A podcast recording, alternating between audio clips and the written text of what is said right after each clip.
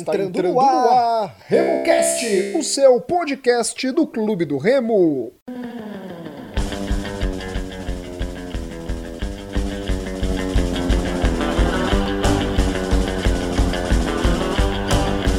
Salve, salve galera que se liga aqui no RemoCast, esse é o podcast da torcida do Clube do Remo. E eu sou o Rodolfo Nascimento e no programa de hoje, para me auxiliar, teremos a participação de Marcos Teixeira, ele que já é praticamente um membro fixo do podcast, esteve sempre desde as primeiras oportunidades, de vez em quando ele some, de vez em quando ele aparece. E o nosso convidado de hoje é o Smith Riage, o Chaves Remista. E eles irão analisar essa vitória do Clube do Remo diante da equipe do 13 de Campina Grande. 1 a 0, o primeiro gol anotado pelo Salatiel com a camisa do mais querido do Pará. Já estamos nos recuperando, não é? Eu que não tive Covid, mas fiquei bem mal. Foi H1N1 meu caso, viu? Graças a Deus. É, fiquei bem mal. Teve naquele. no jogo diante do. no pós-jogo diante do. do Imperatriz. Você acompanhou, não foi, Marcos? Eu tava bem. bem ruim, mas agora. Agora já tá. já tá tudo legal. E eu vou dar um salve, salve primeiro para o nosso convidado de hoje, o Smith, o Chaves, Hoje ele está aqui como Smith, torcedor do Clube do Remo. Tudo bom, Smith? Olá, Rodolfo, tudo bom com você, com o nosso amigo Marcos?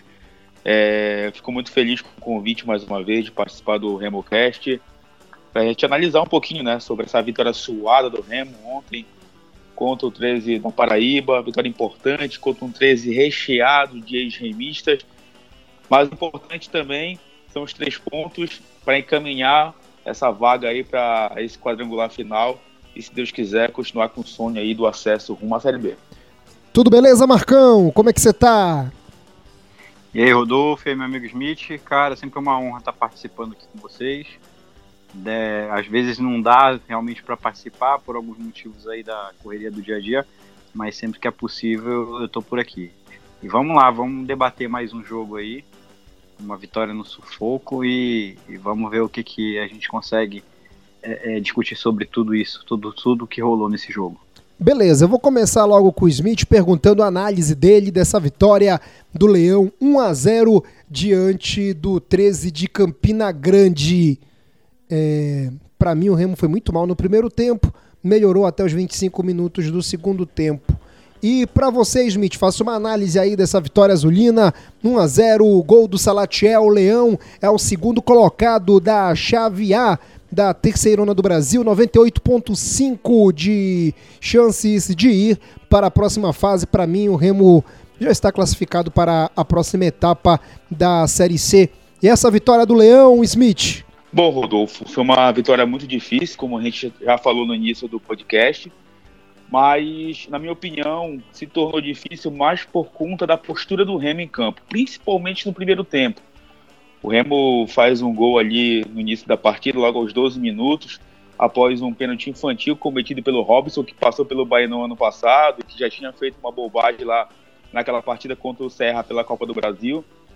E a gente abre o placar muito cedo com esse pênalti, né? Que o Salatiel converte e eu achava que o Remo ia continuar impondo um jogo mais ofensivo, é, espremendo o 13 no campo de defesa para a gente tentar logo chegar ao segundo gol.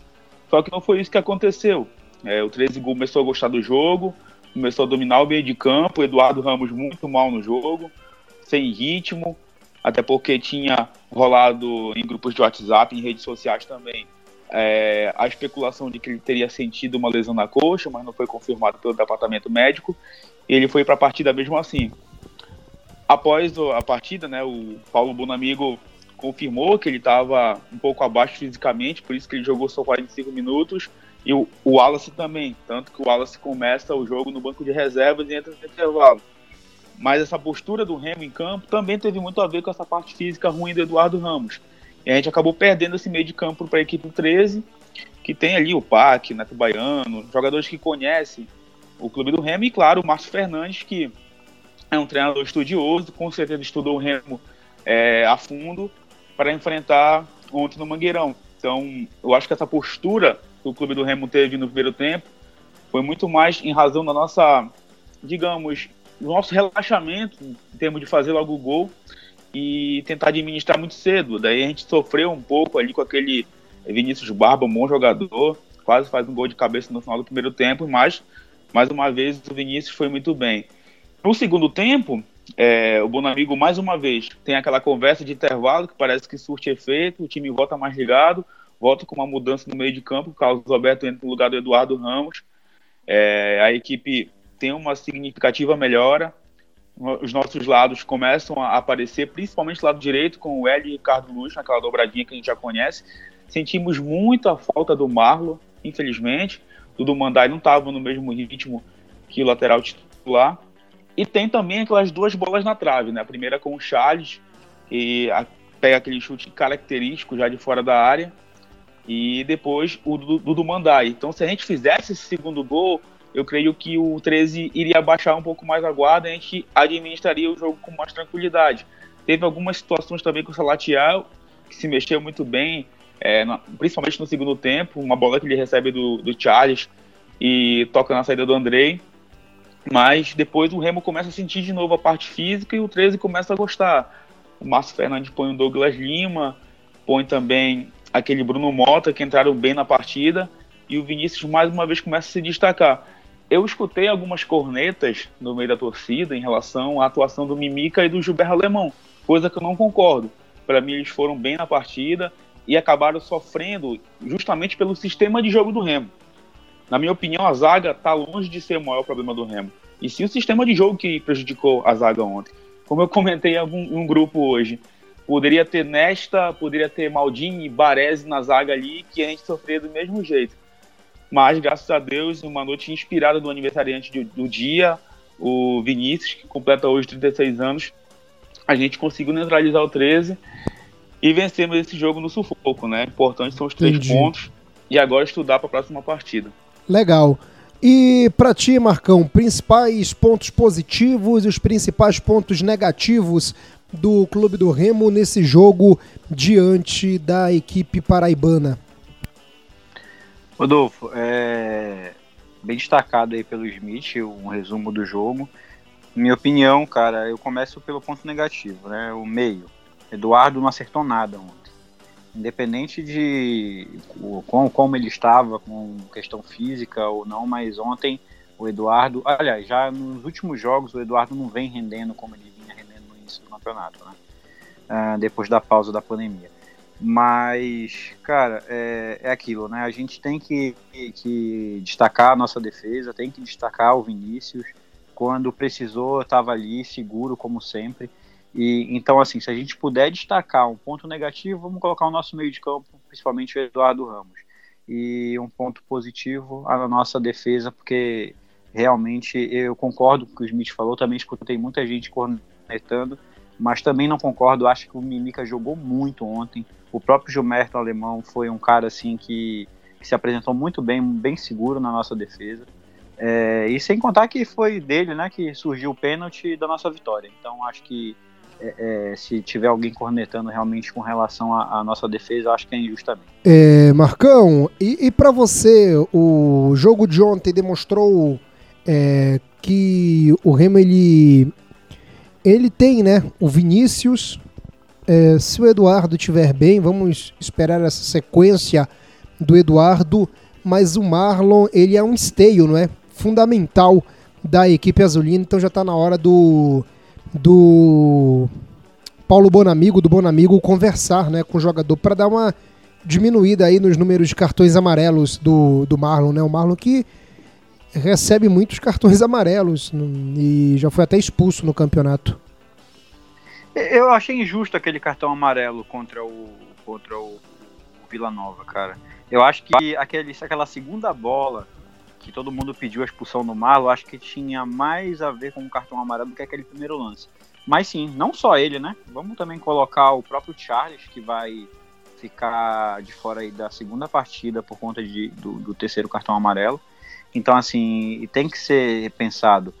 É, mas, Rodolfo, não só o Marlon, eu vou, que eu vou destacar, mas não só o Marlon, mas o próprio, a própria evolução do Carlos Alberto no meio de campo. Viu?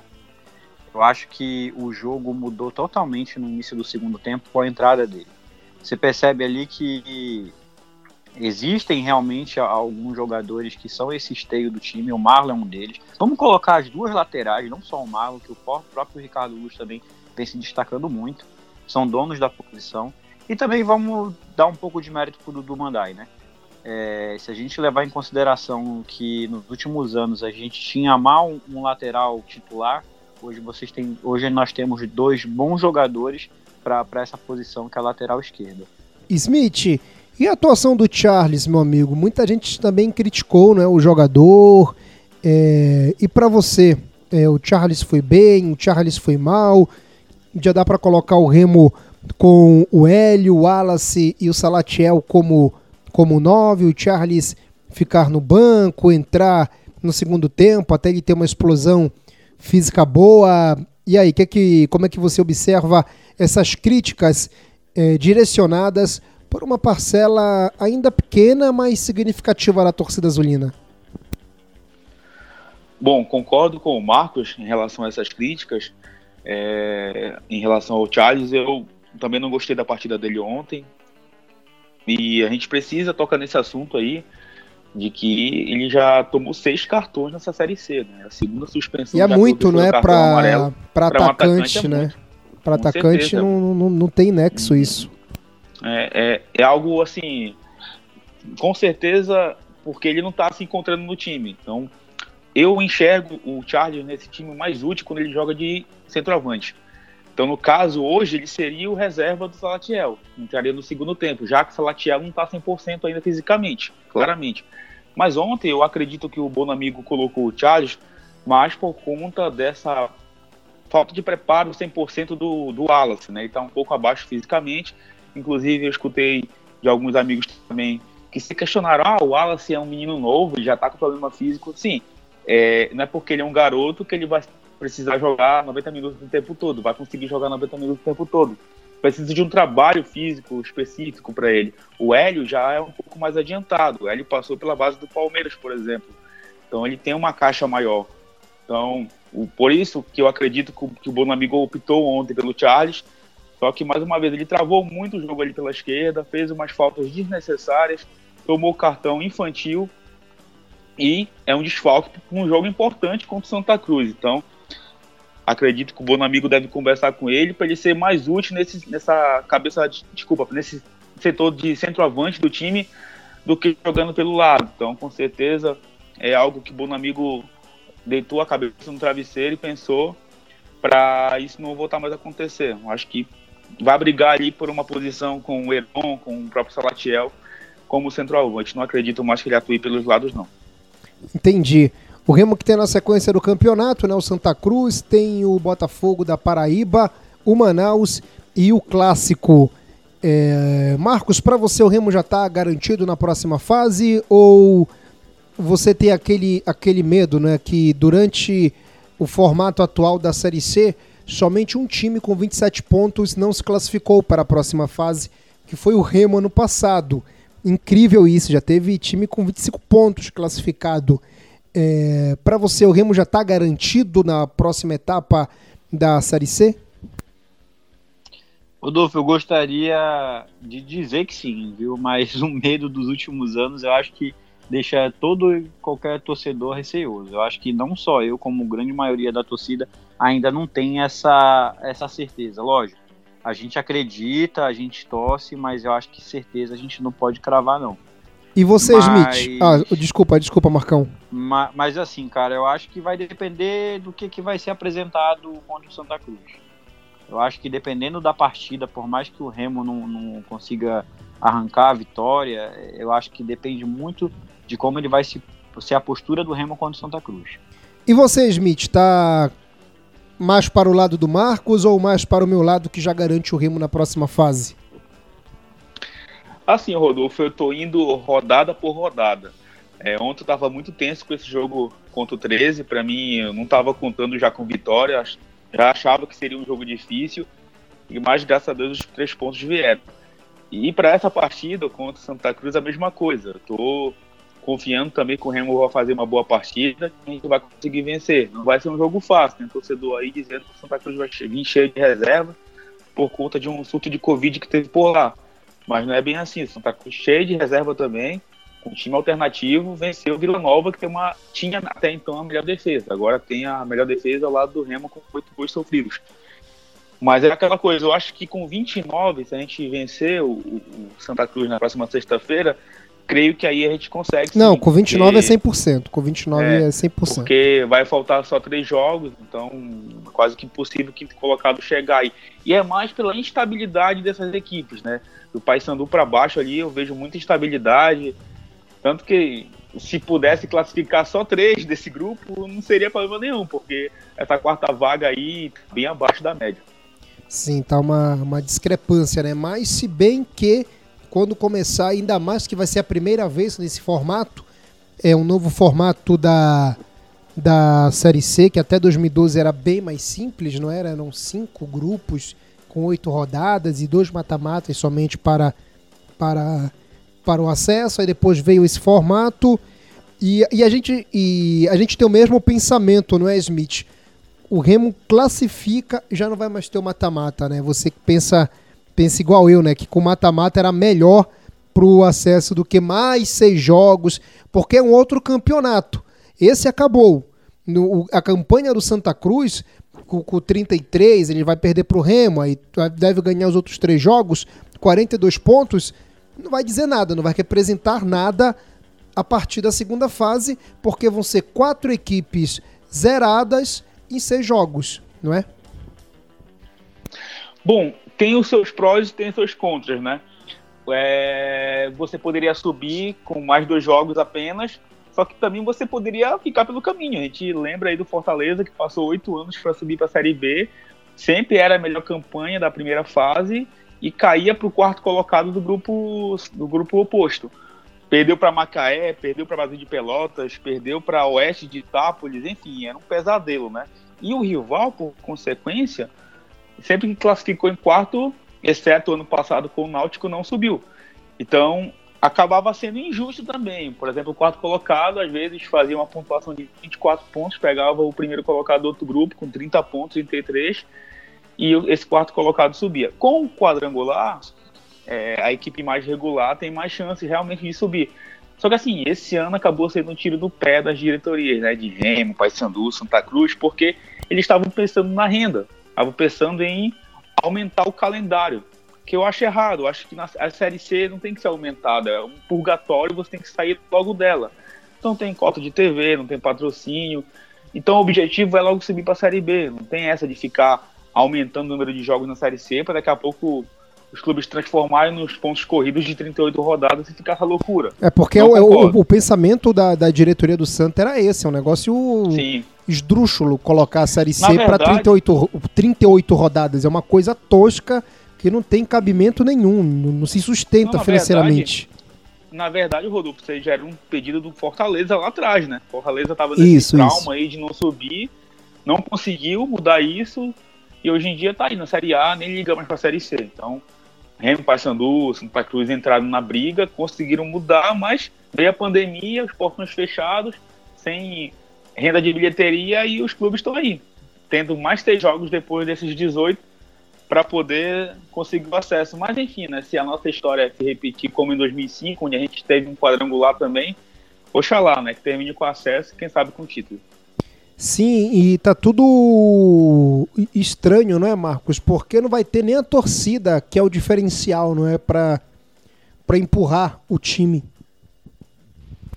É, Rodolfo, eu vou te ser bem sincero, cara. Eu acho que esse ano, por ser um ano atípico, a gente tá conseguindo uns resultados assim, até que algumas pessoas dizem assim: será que era a pressão da torcida?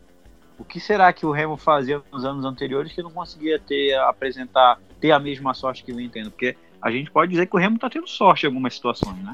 Algumas não, muitas. Já teve várias. Jogo com o Vila Nova. em outros anos. O jogo com o Vila Nova foi um pênalti que não foi marcado para o Remo.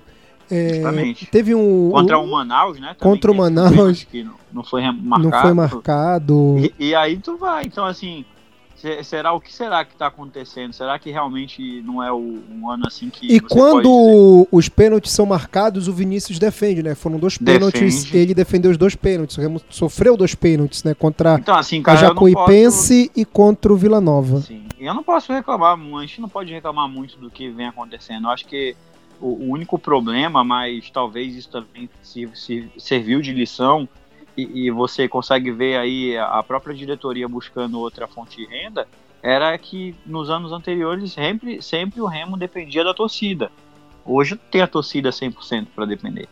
Existe lá a questão da, da, da, dos ingressos virtuais e tudo mais, mas hoje você tem uma outra ah, forma não, de... Não, é, não, não, eu não sei não, eu não sei o que é melhor, o que é, o que é pior, viu? Não tem a torcida. Eu acho, eu acho que... Marcos, não tem a torcida, mas tem um Estado, entendeu? É, sim, eu, eu, eu, bato nisso. Eu só, é, seria mais bonito. Seria mais bonito o quanto a Vale pega do Estado, é, o governo intervir e colocar a Vale para patrocinar, entendeu? Patrocinar, concordo. Seria, assim, seria, é, seria, é lição, seria um trabalho de marketing é, menos, menos pão e circo como está sendo é, como está sendo colocado isso. Não só do Bainão é, governo o, o, o, dinheiro que o governo deu para Remy Paysandu cara é enfim não é é a minha posição né é, é não, como como cidadão né. Mas assim tu entendeu o, o raciocínio com relação sim, a sim, essa questão sim. de usar isso como uma lição? Porque a pandemia era algo que ninguém esperava. Então assim a própria ideia do campeonato o formato do campeonato buscar mais renda foi por, deu, foi por água. Então, assim, eu, eu, eu acho que é uma forma de você aprender com, com o que vem acontecendo, entendeu? O, o próprio Remo se fortalecer e a gente torcer para que a vacina realmente dê certo, que, que início do ano que vem a gente consiga ter um resultado é, é, é favorável com relação a essas vacinas que eles vêm testando. E tu já pensou aí um, uma final uma reta final do, da Série C com o Remo. Eu acho difícil porque a final da Série C é dia 31 de janeiro. Até janeiro não vai ter vacina. É. Eu creio que lá para maio e para junho. É, Smith, vamos começar aqui o troféu Potita. O pior em campo, você que estava louco para participar do troféu Potita, hein, Smith? Troféu Potita, o pior em campo de Remo 1, 13 de Campina Grande 0. eu acho que esse troféu Potita vai ser até fácil de entregar, sabe? É, vai, sei lá, se ele escutar esse podcast aqui serve até como incentivo, mas hoje vai ser para Eduardo Ramos, porque não consegui nem não posso nem dizer que ele entrou em campo, sabe? Não gostei mesmo, pouco participativo. Talvez a única, única bola que ele participou de verdade foi daquele escanteio que ele cobrou, que o alemão sofreu, mas nada. Não gostei dele, achei fora de ritmo, pesado. Parecia que não, tá, não tava mais adaptado à função de meia. Então hoje vai para Eduardo Ramos esse Potito. E para ti, Marcão? Cara, na realidade, a gente não pode nem contar o escanteio, né, Smith? Que nem pro, pro alemão ia, né? O é. Robson deu esse pênalti pra gente. Mas é o Eduardo Ramos, cara, sem dúvida. Você viu a nítida melhora do time depois da saída dele. É, para mim também o pior em campo Eduardo Ramos, mas olha, é impressionante. Aquele pênalti do Robson ontem foi um negócio, foi um negócio tosco demais. Eu não, não eu, eu, se eu fosse torcedor do 13, se bem que no Remo a gente já teve, né, várias preciosidades assim. Oi. Eu entrei no Twitter do 13, cara, que tinha de gente querendo a cabeça desse Robson. Era eu, eu, me, eu, me, eu só lembrei de Remy Serra no passado, foi a mesma coisa. Muita Oi, gente e, reclamando. E, e é o mesmo, né? É o mesmo jogador. Ele mesmo. E, ele mesmo, e, ele e, e ele deu uma entrevista no final do, do jogo dizendo que o Gilberto Alemão segurou o braço dele para poder cavar o pênalti, cara. Isso foi o mais ridículo. É complicado. É, o pior em campo, o troféu Potita vai para o Eduardo Ramos, que já ganhou muitas vezes o troféu Alcino aqui no programa. Foi mal pra caramba o camisa 10 e capitão da equipe azulina. Troféu Alcino para você, Smith Riajo, melhor em campo na vitória do Leão, 1 a 0 diante do Galo da Borborema. Bom, tiveram algumas peças que se destacaram nesse jogo. Gostei muito do Hélio, o Hélio correu muito, ajudou o Ricardo Luz, partiu para cima da marcação enquanto teve fôlego, tanto é que depois saiu cansado, né? E o Paulo Bonamigo gosta muito do Hélio, ele é importantíssimo nesse esquema aí. Para mim é um titular absoluto nesse ataque do Remo. Quando o Wallace também estiver 100%, ele vai voltar a ser titular. Acredito que os dois garotos da base aí vão ser assim importantíssimos nesse nessa reta final de série C. Mas teve duas peças que para mim se destacaram mais. E duas peças muito conhecidas. O Mimica, é, que para mim vem melhorando muito, vem voltando a ser aquele Mika de 2018. Eu, particularmente, já não acreditava tanto que ele poderia repetir aquela dose, teve aquela lesão grave naquele reparo ano passado. E para um cara que já tem 34 anos, né, voltar a ser o que ele era é difícil. Então, isso aí é a prova de que ele trabalha muito na semana, é um cara que se dedica, não foca treinamento, se cuida. Então, essa é a recompensa para ele. Mas teve um cara que foi acima do Mimica. E o fato de ser aniversariante dessa segunda-feira é, vai para ele o troféu Alcino, que é o Paredão Vinícius, né? Mais uma vez, foi muito importante. Salvou uma cabeçada ali no primeiro tempo, salvou algumas bolas importantes e, ele impediu até um gol olímpico do 13 ali na segunda etapa. E no final do jogo ali, uma bola que o Bruno Mota chutou de fora da área e foi buscar no cantinho. É Vinícius sendo Vinícius, então não poderia ser para outro, para outro atleta hoje o troféu Alcino. É, e para você, Marcos, o melhor em campo? Ah, cara, sem dúvida. Eu tenho que concordar com tudo que o, que o Smith falou e, e a gente não tem como tirar esse troféu do Vinícius hoje, não. A gente vai concordar em tudo aí hoje. É, para mim o melhor em campo também o Vinícius. Parabéns para o Mito Azulino que come, completa 33 anos. O Mito é o Eduardo, né? 36. O Vinícius 36 anos, né? 33 tem eu. É, o Mito é o Eduardo e o Vinícius é o paredão do Clube do Remo. Esse sim é um paredão, viu? Tem uns outros aí que a torcida carente do Leão, ela pega e canta, mas tá um patamar bem, cara, mas tá muito abaixo do.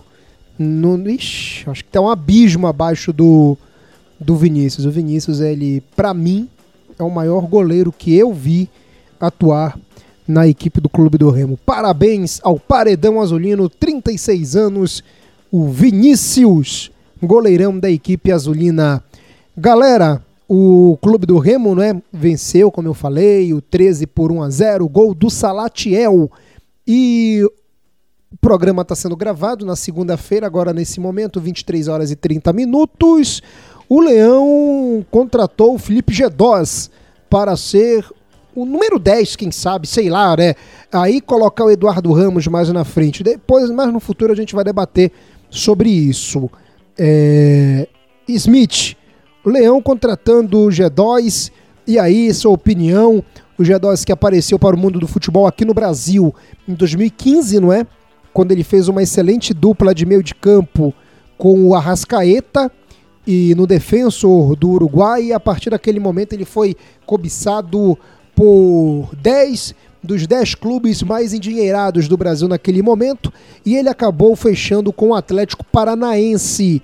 Depois do Furacão, atuou no Clube Bruges da Bélgica, um dos maiores clubes belgas, é, voltou para o Brasil, Goiás, ano passado, Vitória da Bahia, esteve no tradicional Nacional do Uruguai, chegou a atuar numa partida da Libertadores, somente uma, tá bom? Não deixe se enganar por aí também pela empolgação. Foi somente uma na Libertadores desse ano, na vitória do Nacional 3 a 1 diante do Mérida da Venezuela. Mas em 2015 ele foi muito bem na Libertadores, jogando pelo pequeno defensor do Uruguai. O G2 que também já tem passagens pelas categorias de base da seleção brasileira. E aí, Smith, e essa contratação do Felipe G2 para o Leão Leão querendo mostrar para o mercado também, esse foi um dos objetivos, mostrar para o mercado que a equipe azulina está se reorganizando financeiramente ao ponto de fazer um investimento muito alto para a Série C do Campeonato Brasileiro. Bom, Rodolfo, eu posso definir essa contratação com uma palavra: ousadia. Porque no fim da semana passada, é, começaram a surgir esses boatos, né, de que o Remo estaria contactando com o Felipe G2. Eu particularmente não acreditei, não dei muita bola, porque parecia mais aquelas notícias assim é, de especulação que o jornalista adora, jornalista de Belém, assim, que gosta de soltar essas notícias para ver o que acontece, ver a repercussão que dá. E foi ganhando corpo, né, essa notícia, comecei a pesquisar e vi que realmente o Remo estava entrando na parada, mas que tinha essa situação de cláusula aí de contrato por ser uma transferência internacional. Mas assim, muita gente fica na dúvida se o Felipe G2 vai agregar, agregar esse time do Remo, como é que ele está fisicamente e tal. Mas acredito que mesmo fora de forma, mesmo não estando nos seus melhores dias, para uma Série C ele ainda é muito acima. Inclusive ele teria lugar em muitos times de Série B, porque é um cara que eu vi jogar ali no Atlético Paranaense, no próprio Defensor, um jogador que tem uma bola parada interessante. Ele é um cara intenso, pisa muito na área, é, gosta de, de trabalhar pelos lados do campo também. É um cara muito dinâmico. E para essa Série C e para a posição que o Remo precisa, que o Remo necessita nesse momento, onde o Eduardo Ramos não passa pelo seu melhor momento, o Carlos Alberto ainda não se encontrou como ele era no passado, apesar de ter feito bons jogos esse ano também, eu acho que vai cair com uma luva nesse time do Bonamigo. Volto a repetir, mesmo estando fora de forma, mesmo é, não sendo titular no Nacional há algum tempo, para uma Série C, é algo que realmente é, é, vem acima, vem um patamar um pouco mais acima. Tanto que você olha, por exemplo, para o Santa Cruz, que é o time que mais se destaca na Série C, é uma equipe recheada de jogador veterano. Tem o Didira, tem o Pipico, tem o Chiquinho, tem o. Enfim, tem o Edinho. É uma equipe muito experiente, mas é um time muito pragmático também. Vence seus jogos ali na base do 1x0, tem uma defesa sólida. É um time que não dá espetáculo e está com 33 pontos. O Brusque, que agora no grupo B também começou a perder um pouco de força, mas você olha para o elenco, não tem nenhum jogador assim acima da média, nenhum jogador que tem uma carreira um pouco mais qualificada. Então, como você falou, o Remo vai no mercado, mostra a sua força, fala com o mercado que está aqui, está preparado, está se reestruturando. A gente até fez uma brincadeira também nos grupos aí e começou a comparar com o ano passado. O Remo trouxe Diogo Sodé, trouxe Emerson Carioca, trouxe é, Henrique Joia Rara, com todo respeito a atleta. Mas, mas o é, uma, é, Smith, não é mas. Patamar, né? Não, sim, mas eu vou dar a César o que é de César. O Sodré, ele deu errado por causa daquelas situações que acontecem no Remo, né? Sim, sim. Ele era um, mas foi é um, muito mas bem é um na jogador, Série B, né? Sim, mas é um jogador também que vem de um, vem, veio de um centro menor, né? Sim, acabou, sim, a, camisa, sim. a camisa acabou pesando. A gente fala. Mas não que ele seria uma. Não que ele seria é. uma má contratação, como ou essas brin brincadeiras, Mas... como o Joia Rara, o Carioca, sim, sim. não. Se eu fosse sim. diretor do Remo e me desse oportunidade, ah, o, o uhum. Só ter a oportunidade de levar o Sodré, eu levaria naquela uhum. oportunidade, pelo histórico recente dele nas Série Bs, pela Luverdense, né? Pois é, mas o que eu me refiro em relação às contratações, que o Remo está melhorando, que o Remo está estudando melhor o mercado. Não, sim, é, sim, sim. É em, em, em, torno de trazer esse jogador com peso a mais, certo? Porque o Remo não tinha credibilidade no mercado trazer esse cara com peso a mais. Não, e tanto Até que, um tempo atrás, que além do o Daniel Costa levou um não, né? Sim. Sim. Não, mas, mas a questão do Daniel foi que ele. É, o valor. Não, o Remo, é, ofere, o, Remo, o Remo ofereceu 40 mil, mas só que o, é. o Manaus ofereceu 50 mil. Mais luvas. E, e mais 45 mil de luvas, ou 45 mil de salário e 50 mil de luvas, que é o dinheiro do governo do Amazonas, não é? Mas eu concordo nessa situação aí que o Remotec colocou o. O Salatiel, né? Querendo ou não, o Salatiel estava no Náutico numa Série B e foi o último artilheiro da, da Série C pelo Sampaio Correia, né? 16 jogos, 8 gols, uma Isso. média muito boa, né? Isso. 2019, subiu com o Sampaio por lá e ano passado até imaginava, pô, esse cara que o Remo precisa aí para ser centroavante. Não, não imaginaria que, ele, que, ele, que esse ano ele viria pro Remo. Até porque eles, quem, quem, se destaca na série C geralmente vai para uma série para uma série B, né? Só que ele não teve muita sorte por lá pelo Náutico. Então é assim, o Remo começa a ter credibilidade no mercado, começa a se organizar. Como vocês citaram, tem esse dinheiro também no governo do estado. O Remo está investido no Baianão enfim, acho que diferente do outro lado da, do Almirante, as coisas começam a, a entrar a no fluir. Eixo, né? A fluir, a, a voltar a ser o Remo, pelo menos em partes, do que era o Remo no passado. Então, a gente fica feliz por isso, por essa credibilidade voltando. Sim, sim. É, a minha situação com o G2, principalmente eu vou esperar para, para ver, né? Concordo com tudo que você falou. Ele é um jogador de um nível muito acima da média da Série C. Espero que ele chegue, pelo que eu vi, não é? é lá no Uruguai e tudo mais. Tá gordo, né? No Goiás ele tava bem bem rechonchudo. Não gordo, mas para um jogador de futebol é complicado. Não nível Walter. Mas ele tava, tava acima da média. Ele tem um problema. Não grave, mas ele tem um probleminha ali, uma briga com a balança. E, e para Mas é, só antes de eu passar para o Marcos, mas o mais importante, isso demonstra que o Remo está querendo colocar, como eu falei anteriormente, só repetindo, para o mercado, e esse foi sim um dos objetivos da diretoria do Clube do Remo, mostrar, olha, estamos trabalhando, estamos organizados, o salário está em dia e a gente está trazendo um jogador desse nível que estava disputando essa competição para ser o atleta diferenciado do nosso time. E para você, Marcão, como é que você observa essa chegada do Felipe Gedós? Ele chega no momento certo, né? É, é, talvez seja o setor que hoje precisa desse, desse reforço e, e, precisa desse cara realmente que seja diferenciado. Talvez essa organização no meio de campo e até mesmo esse, esse espírito mais ofensivo do, do G2 seja um, uma forma de, de melhorar também essa, é, essa, essa transição que a gente tem ali, né? Do, do meio para frente, vamos dizer assim. É, eu acredito, Rodolfo, que seja uma contratação é, eu posso até estar enganado, mas eu acho que uma das contratações mais. Como é que eu posso usar a palavra que eu escutei hoje até na rádio, o pessoal falando, ousadas dos últimos tempos do Remo, né? Por uma questão de valor salarial e tudo mais. Acredito que a gente possa colher alguns frutos com isso. Sim, sim, é uma, uma, uma contratação de, de impacto quando eu comecei a observar é, em que o G2 poderia vir, primeiramente eu fiquei incrédulo, né? Eu falei, não, não vai trazer. Depois que eu vi que começou a ter força, né? A gente tenta, tenta se informar, mas sem, sem ser pai da informação, que hoje em dia com a modernidade, cara, é, não, não dá mais. É, é, as pessoas brigam para querer dar, dar um furo, aí você passa informação, Aí um minuto todo mundo já vai igual, já coloca isso, entendeu?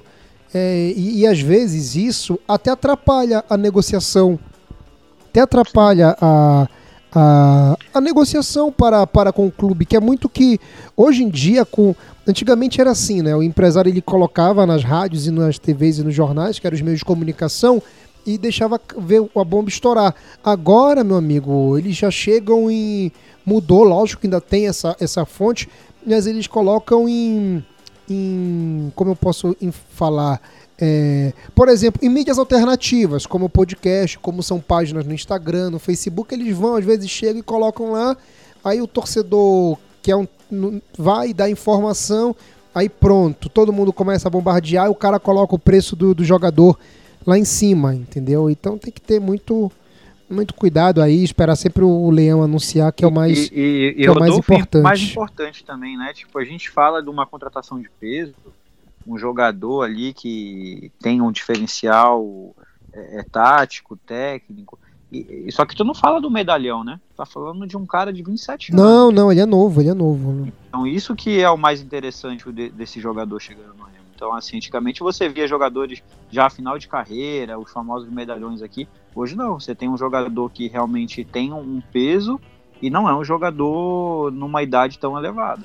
Beleza, então antes da gente encerrar, eu, eu quero uma resposta sucinta, tá bom? Por causa do tempo, por favor. Vou começar com o Smith, que é um ditado popular. Smith, quando a esmola é demais, o santo desconfia sim ou não? Com certeza. né? É, é, verdade. E aí, Marcão? Cara, preocupa esse ditado. Preocupa, preocupa né? bastante, preocupa. A gente escuta alguma coisa do tipo, a gente já fica meio que apavorado com o que possa ser. Da... Fala, fala, Smith. É, a primeira, primeira vez que eu escutei essa história e tal, é, acabou vindo, infelizmente, querendo ou não, na minha cabeça, é, os casos do Tiarinho e do Gustavo Ebler, né? Que chegaram em Belém, É, o Tiarinha nem estreou ano passado, veio só para se tratar, e o Evelyn também esse ano, pelo que eu fiquei sabendo, também veio só para se tratar, não, não estreou e fechou agora com 15 de Piracicaba. Então, é, mas não acredito, não. Acredito que seja isso a situação Poxa. do Gedói. Eu acho que é mais para se posicionar no mercado mesmo. É, e uma ousadia do clube do Remo. O Remo tem uma grande estrutura departamento médico agora, mas não acredito não que, que seja isso. Acho que ele vem para somar mesmo. Não, e tu ainda tá sendo bacana. Para mim o que veio na minha cabeça foi o final. Eu até mandei uma mensagem pro meu amigo. Eu falei, mano, vamos, quantas costelas, quantas costelas quebradas o G2, o G2 tá vindo pro, pro Remo? Foi, foi a única coisa que eu pensei. Mas é isso. É, Smith, valeu tá bom? A gente vai se falando, quem sabe você volta aqui na, na próxima semana para bater um papo com a gente, tá bom? Aquele abraço, meu amigo. Ah, obrigado, amigo. É sempre uma honra participar com vocês aqui. Sempre estarei disponível, é só conversar comigo. E eu fico aqui um convite pra galera, né? Que tô com um canal agora no YouTube ali do Chaves Revista. A gente sempre tá fazendo live pós-jogo por lá. Inclusive tem uma entrevista lá que a gente. Uma live, na verdade, que a gente gravou com o Paredão Vinícius, tá um papo bem bacana. Então é só chegar lá, se inscrever, deixar o like, que vem muita novidade boa por lá também. E claro, seguir o Chaves Remista no Instagram, no Facebook e no Twitter. Isso. Muito obrigado e um forte abraço para vocês. Valeu, valeu, Smitão. Sigam o Chaves Remista no Twitter, Instagram, Facebook, na P toda aí. Como, como diz o ditado. Marcão, aquele abraço. A Maria Iris nasce quando a nossa nova azulina? Rodolfo, estamos esperando aí. Já tá 37 semanas, agora a qualquer momento pode chegar. Mas previsão é pro dia 30.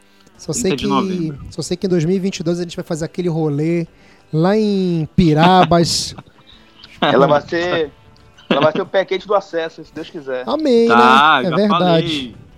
Já, a, a, primeira camisa dela é para marcar o, o acesso do Remo e essa camisa dela que eu dei hoje vai ser para Pra ela lembrar aí até quando ela. Com quantos anos a... essa camisa que é, que é pra ela vai usar quando ela tiver quantos anos? Eu, eu comprei a de 12, porque eu coloquei o nome atrás. Então, se eu comprasse, por exemplo, a, a infantil ou a juvenil de, de 10, não ia caber o nome. Entendi. Então, tipo, foi proposital de 12 justamente por conta do, do tamanho da, do nome, entendeu? É bom que ela já coleciona, já começa colecionadora. Não. E, cara, eu tô tentando ver um negócio aí, depois eu vou, eu vou te falar. Deixa eu tá ver bom. se vai dar certo. Tá bom, e, então. Smith, cara, parabéns aí pelo, pela entrevista. Eu assisti, viu? Uma hora e meia de, de live, mas eu assisti todinha. Muito interessante. O Vinícius é um cara muito gente boa mesmo. Um cara super humilde, né? Super atencioso. Parabéns pela, pela live, viu, cara? Obrigado, irmão. Saúde para você, para sua família, todo sucesso, que sua filha chegue com muita saúde. E é sempre uma honra escutar esse feedback de vocês. Sabe que é, o Clube do Remo tá aí, né? em todas as plataformas e agora no YouTube também. Tamo junto. Então, beleza, galera. Com a participação de Smith Riage e Marcos Teixeira, essa foi mais uma edição de RemoCast, o seu podcast da torcida do Clube do Remo. Nos segura as nossas redes sociais, RemoCast33 no Twitter, Facebook, Instagram. Também estamos nos principais agregadores de áudio do mundo. Spotify, Deezer, Apple Podcasts e Google Podcasts. Cara, tá caindo uma chuva aqui em São Paulo que, pelo amor de Deus, viu? Parece que eu tô em Belém do Pará. Foi para matar saudade. E agradecer aí a modernidade. Eu aqui em São Paulo, o Smith Joinville e o Marcão em Belém do Pará. Leão ligado de sul ao norte, norte, sudeste e sul do Brasil. Isso é para mostrar a força da torcida do Clube do Remo. A gente volta em breve com mais um RemoCast o pós-jogo da vitória do Clube do Remo diante do Santa Cruz. A gente iria fazer o pré-jogo do Remo contra o Santa, mas devido à proximidade, né, o jogo já vai ser na sexta-feira devido às eleições, então vai ficar vai, um vai anular o outro. Então escutem aí a nossa análise no nosso pós-jogo e aí sim, na outra semana a gente vai voltar, já vai acabar as eleições aí, os corres e a gente vai voltar com o pós e com o pré-jogo. Tchau, tchau, galera. Um beijo no coração de todo mundo.